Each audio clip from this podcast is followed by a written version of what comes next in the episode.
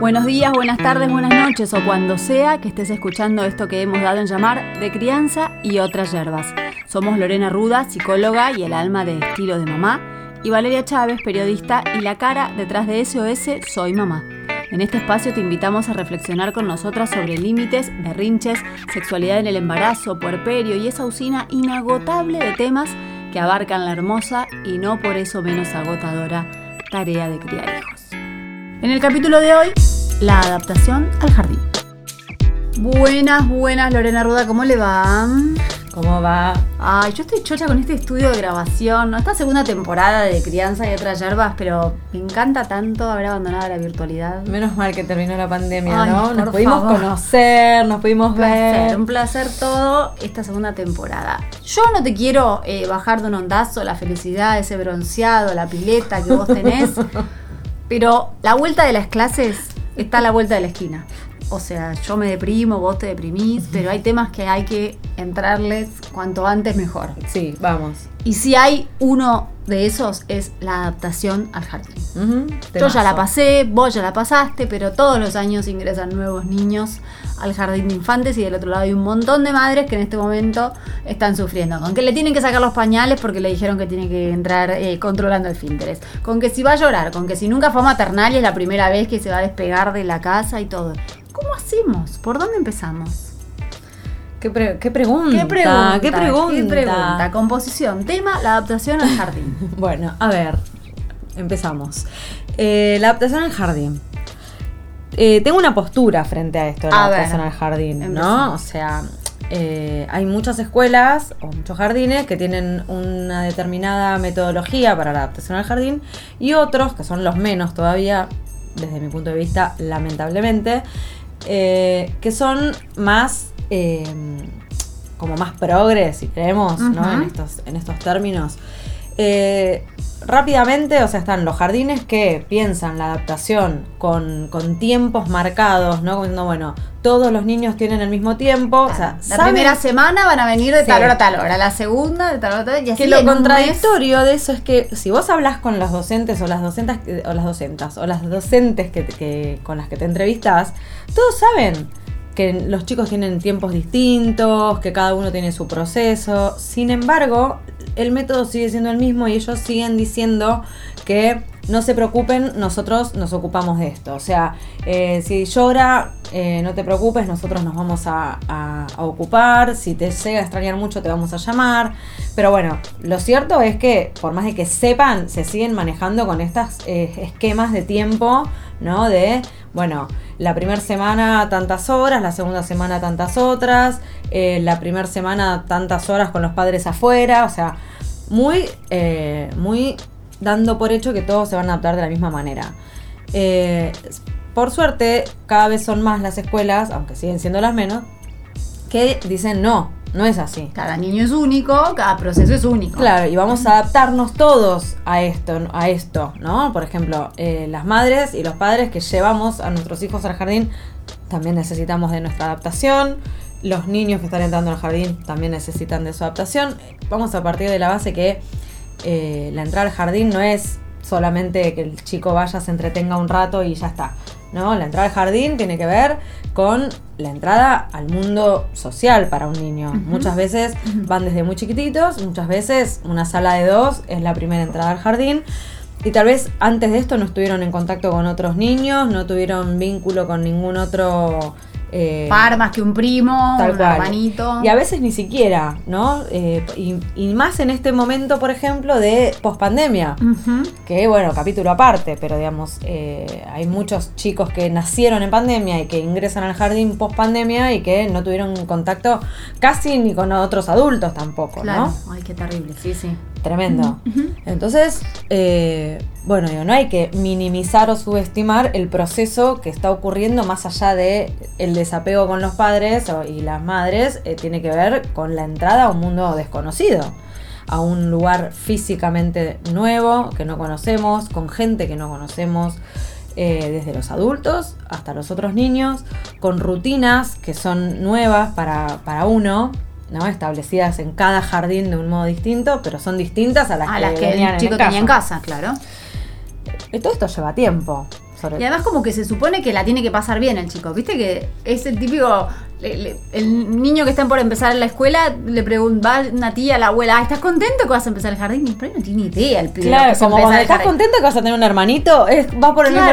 mismo lado. una vez que ya empezó, ay, qué lindo, ¿te gusta? Y no sé si está muy contento porque está rodeado de pibes que no conoce, en un Sí. ámbito que no conoce. Y porque se le cambió el horario de la siesta y porque quizás con comedor y comen algo distinto a lo que habían probado. A ver, todo esto va a tener eh, sus beneficios o sus cosas buenas o positivas en el tiempo. Obvio. En el tiempo lo van a poder ver y van a decir, che, menos mal que ahora tengo amigos. Pero todo ese primer momento, digo, la adaptación no la podemos reducir solamente al momento de separación con la madre. Digo la madre porque en general es con lo que más, con la persona que más se dificulta el proceso. Muchas veces incluso aconsejan, bueno, que vaya otra persona a acompañar que no sea la madre. O, vamos a decir, la figura... eh, Sí, de apego que, con sí. la que el chico pase más tiempo. Eh, pero, digo, no es solamente el vínculo que traen de casa con ese acompañante, sino que además es la entrada a un mundo nuevo, ¿no? Entonces, eh, me parece que es importante poder tener en cuenta que cada niño tiene su tiempo y poder dárselo realmente, ¿no? O sea, ¿por qué? Decir, bueno, vos a la misma, en una semana tenés que estar acá como si nada, pasarla bien, no llorar, querer jugar, compartir. Claro. y hacer como que la vida te sonríe. Avisar cuando querés ir al baño, saber que tu mochila se cuelga acá. Claro, tal con la, con la mochila se cuelga acá, primero llegás, sacas el cuaderno. Todos esos hábitos se van adquiriendo.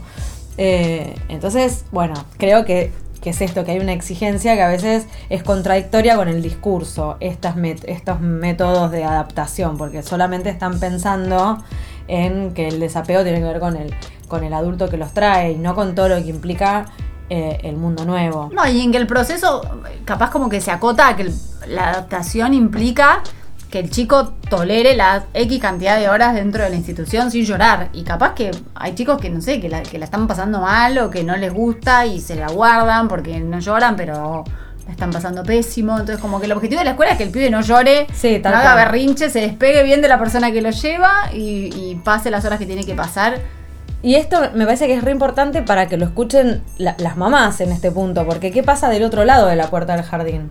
¿No? Digo, la- las mamás tenemos eh, esta, esta cuestión narcisista de estar en la puerta del jardín midiéndonos con la madre de al lado, ¿no? Donde de pronto pareciera que nos basáramos en estándares de... de, de- Ay, te de llamaron. Ah, no, el mío no lloró. Claro, ¿A vos te llamaron eso- para entrar? Ah, no, el mío yo- estás hasta ahí desde las 8 y lloró. Y, ah, y a vos no, yo estoy adentro del jardín, todavía no me fui. ¿viste? Claro. ¿No? Como diciendo, yo estoy en la puerta rezando para que cuando abran la puerta no sea que me llamen a mí. A mí me pasaba eso, Claro. por ejemplo. Pero la mirada de las otras Hmm. es tremenda. Sí. Genera mucha culpa y, y- y mucha, eh, mucha incomodidad porque es como si uno sintiera que tiene que dar explicaciones de por qué quizá a tu hijo o a tu hija le está costando más este proceso, como si fuera culpa de una. ¿Qué podrías hacer vos diferente para facilitarle Claro. al chico la cuestión? Que muchas veces mm, también es verdad que somos nosotras las que resistimos un poco a, a- a este proceso y hacemos de este proceso eh, de obstáculo. Siempre hay que ver bien el caso por caso y esos vínculos pun- puntualmente, ¿no? Pero me parece que esto de, de estar como considerando que el que se adapta más rápido es mejor, el que no lloró es mejor, si a vos no te llamaron es porque hiciste todo bien, y estar como midiéndonos en función de estos comentarios y de estos estándares que son eh, inventados, porque la verdad es que nada dice que antes mejor. Claro. ¿No? Digo, lo mismo que cuando empiezan a caminar, no, porque el mío caminó a los 11 meses, no, el mío caminó a los dos años y medio. Ay, qué garro, no sé, ¿qué, qué Claro. pasó? ¿Entendés? Como que, ah, porque es mejor el tuyo, o sea, ¿por qué lo decís con orgullo? El mío caminó a los 11 meses, Claro. como si hubiera, ¿eso qué? ¿Qué te significa vos como mamá que tu hijo caminó a los 11 meses? Porque es como si eso nos devolviera algo de... ¿Sos mejor madre? Claro.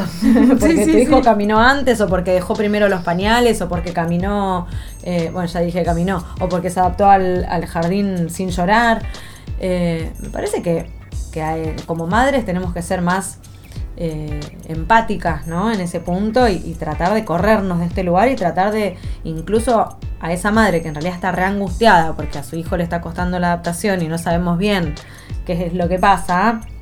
Bueno, un poco más de sororidad, ¿no? Claro. No tanto de dedo señalador o de me inflo yo el ego a costa de tu angustia, porque mira, si tu hijo no se, claro, como el tuyo no se adaptó, el mío, ay, y eso es como, Y es feo, pero se ve. Aparte también hay adaptaciones que fluyen, que el pibe en todo el mes no lloró nada y después a mitad de año se truló y, y es como que decís, no, pero ¿qué pasó? Esto no Claro. había pasado en marzo, ¿qué hacemos llorando en junio? Porque eso también. es muy esperable en casos de niños como que se sobreadaptan, lo cual yo, madre, no estaría tan contenta tampoco. No es que si se adaptó al toque es como, uy, relogro. Primero que no es un logro de una o que sea autorreferencial, pero es un logro de esa, de esa separación en esta díada, es un logro del pibe que está haciendo un esfuerzo enorme para poder sociabilizar y, y estar en esto que ya dijimos al principio, de, de un mundo nuevo. Pero ¿qué pasa? Puede ser que el niño haga lo que es esperable que haga y en realidad Claro, está queriendo niño- hacer berrinche como el compañerito. Tal vez se moría de ganas de llorar y no Ay, pudo. no, me muero. Eh, hay niños que son muy obedientes en este punto y es bueno, a ver qué se espera. Se espera que vos hagas esto como corresponde, entre comillas. Entonces se adaptan re bien. A los dos meses lo tenés llorando. ¿Por qué? Porque les cae la ficha, porque empiezan a extrañar, porque al principio todo eso novedoso quizás los atrajo un montón, pero después se dan vuelta y se dieron cuenta que mamá no está. Mm. Eh, que dicho sea de paso, esto de las mentiritas estas de eh, vaya mami, vaya, ahora, ahora viene mamá y mamá no, no volvió a, la- a los 10 minutos como había dicho o ahora que está entretenido yo me voy. Casi, Ay, no, no. Y después el nene se da vuelta, mamá no está y es un, No. llan- un llanterío. Entonces, bueno, como siempre decimos también, estos puntos de, de- para favorecer la adaptación al jardín, está buenísimo eh, ir con la verdad, ¿no? Mamá te, se va a ir, voy a volver en, tanto tiempo, voy a, a comprar, ah, no sé, el pan y vuelvo. Y que eso sea cierto, ¿no? Me voy a comprar el pan y vuelvo. Y vuelvo con la bolsa de pan. Claro. Aunque no necesite pan. Claro.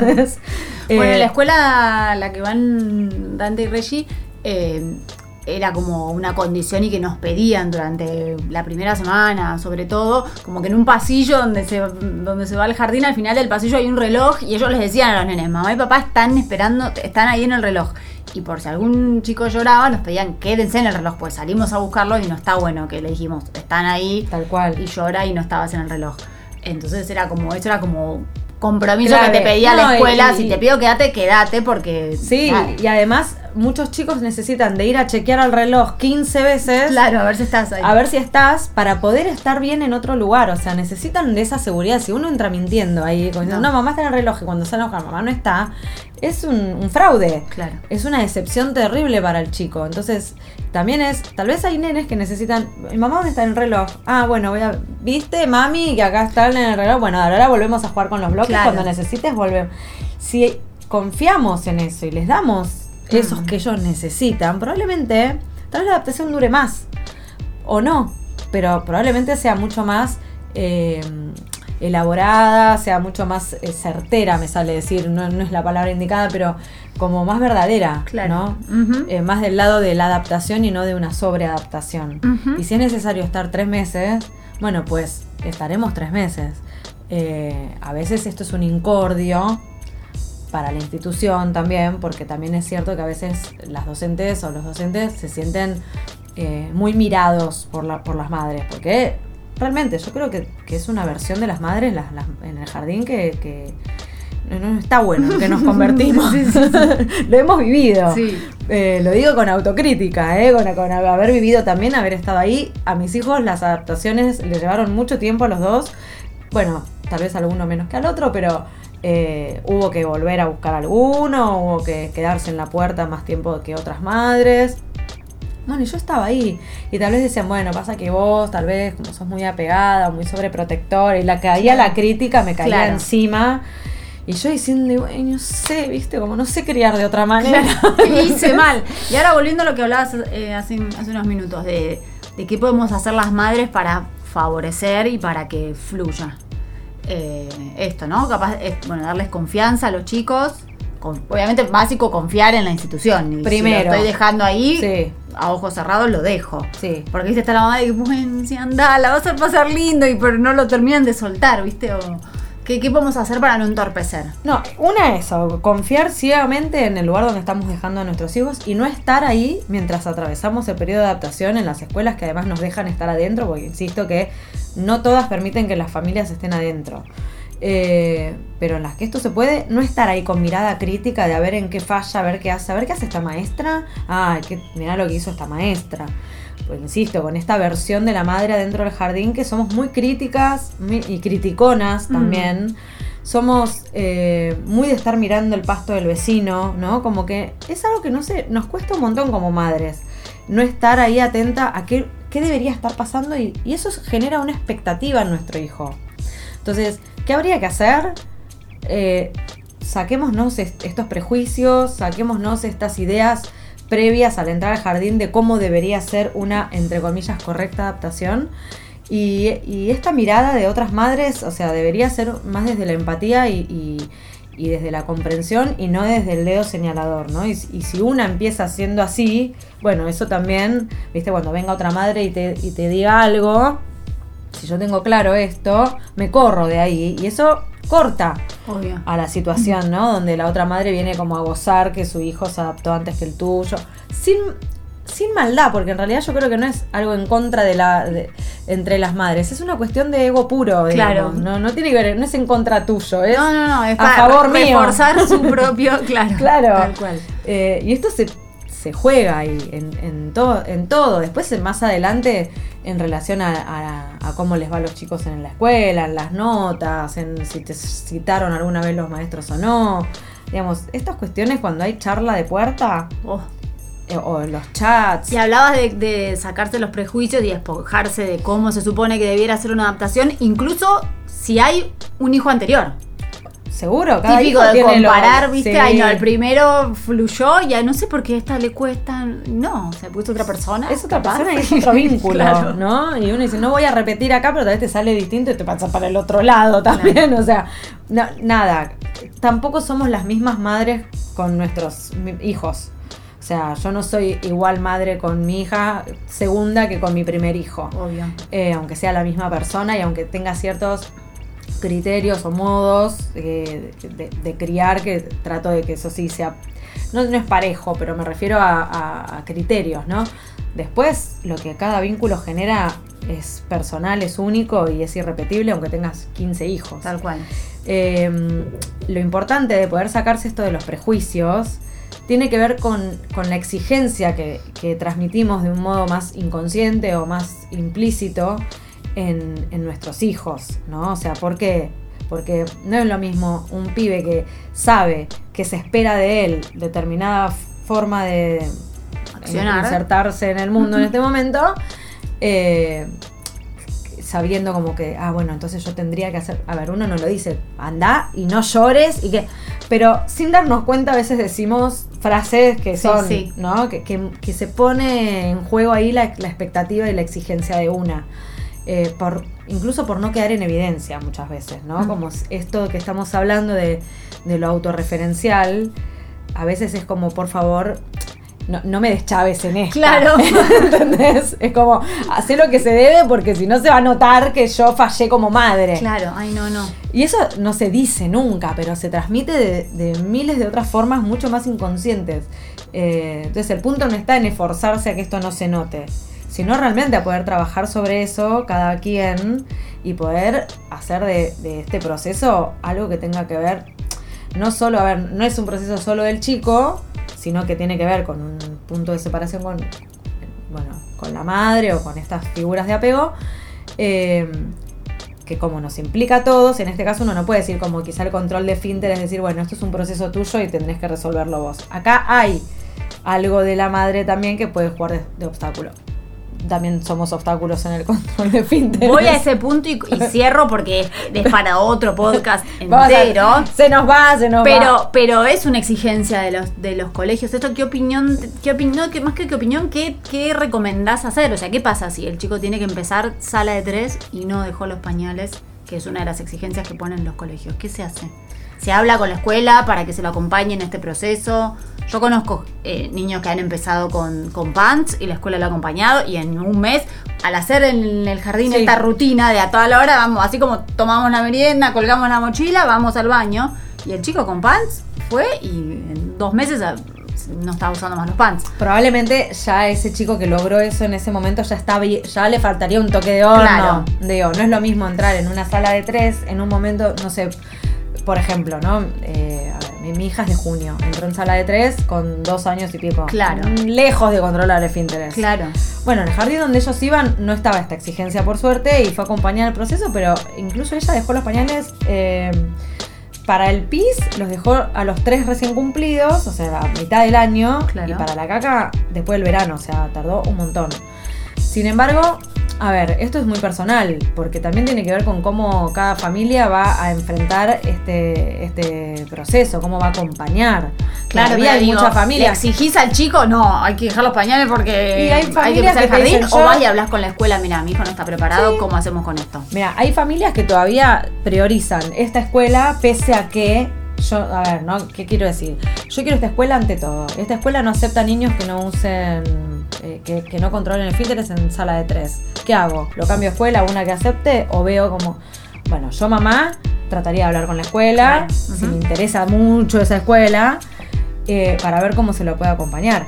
No, no me saldría de tener que exigirle que aprenda, entre Claro. comillas, aprenda, porque ya está comprobado que no tiene que ver con una cuestión de aprendizaje, a controlar el filters para ingresar a la escuela. Porque ¿qué va a pasar? Probablemente va a ingresar con calzoncillos o bombacha y se va a tener que cambiar mil veces. Obvio. Porque el que no controla, no controla. Obvio. El que controla a veces te vas ahí y también te das cuenta de algunas situaciones. Algunos, ah, bueno, resulta que en esas tres horitas controlaron, pero después llegan y se hacen. Bueno, hay que ir viendo, caso por caso. No conozco escuelas que sean tan tajantes igual, porque no se pierden la vacante tampoco, ¿viste? Bien. No es que te van a decir, no entra. Claro. Es una colonia, en la colonia sí pasa. Es un tema a hablar. Sí. Y Está bien que las familias sepan esto, que se puede hablar y que, y que nunca la opción es apurar un proceso del chico que es totalmente natural Tal y cual. personal. Pero es lo mismo, eh, lo llevo a la, analogía con, el podcast de hoy hablando de la adaptación al jardín, porque ambos procesos tienen que ver con los tiempos subjetivos de cada niño, cada niña, y eh, con cómo los padres acompañan estos procesos, en los que en algunos están más involucrados que el otro, pero en, en ambos casos podemos hacer facilitadores o obstáculos de- del proceso que está resolviendo nuestro hijo, ¿no? Entonces, eh, creo que está bueno siempre una mirada como más introspectiva para poder saber, bueno, qué estoy haciendo yo para favorecer o entorpecer este proceso.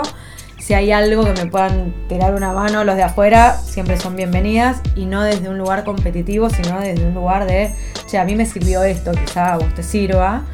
Eh, y si no, palabras de aliento como no, no te preocupes, o sea, se va a adaptar, tardará más, Nadie, tardará menos. nadie tenía Y- siete y no sabía adaptar al jardín. Tal cual, ¿viste? Ni nadie tiene cuatro y no sabe caminar, ni nadie Tal tiene cual. ocho y sigue usando pañales. O sea, eh, entendiendo que los tiempos son subjetivos y que los procesos acompañan, bueno, esto eh, me parece que es fundamental.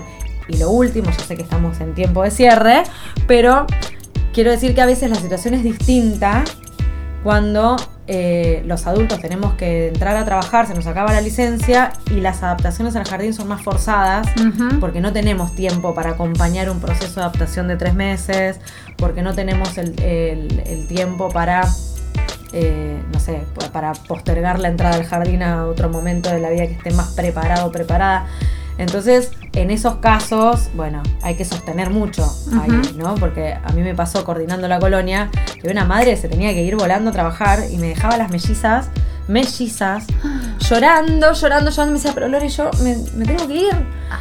Y yo le decía, sí, está bien, pero no es justo que estén llorando así. No, no, claro. vamos, no sé, que venga alguien. Claro. Porque bueno, ahí también teníamos que hacer recurrir a abuelos, tíos, Sí. parientes, alguien que de una mano. Y sí, porque esto de te dejo ahí y, y me voy porque estoy apurada, yo lo entiendo, claramente, que obvio que lo entiendo. Y a veces eso favorece un poco porque es un límite muy claro y muy corto a lo que a veces se hace muy largo solo por, por una cuestión de ahí de no soltar y no dejar. Claro. A veces cuando uno tiene una otra cosa que hacer, es más fácil decir, bueno, pipí, Me quedo me quedo a la bandera y después me voy. chao. claro. Ahora, si no tengo otra cosa que hacer, me quedo a la bandera, me quedo hasta que entres, me quedo hasta que cantes, me can- ¿no? Entonces, eh, bueno, hay situaciones que son particulares que se tienen que ver bien en cómo se acompaña desde lo institucional y desde la familia para que ese proceso sea lo mejor posible cuando no queda otra. Tal cual. Me quedo con esa frase y cerramos. Seamos Cerramos. facilitadores y no obstáculos. Perfecto. Ante todo.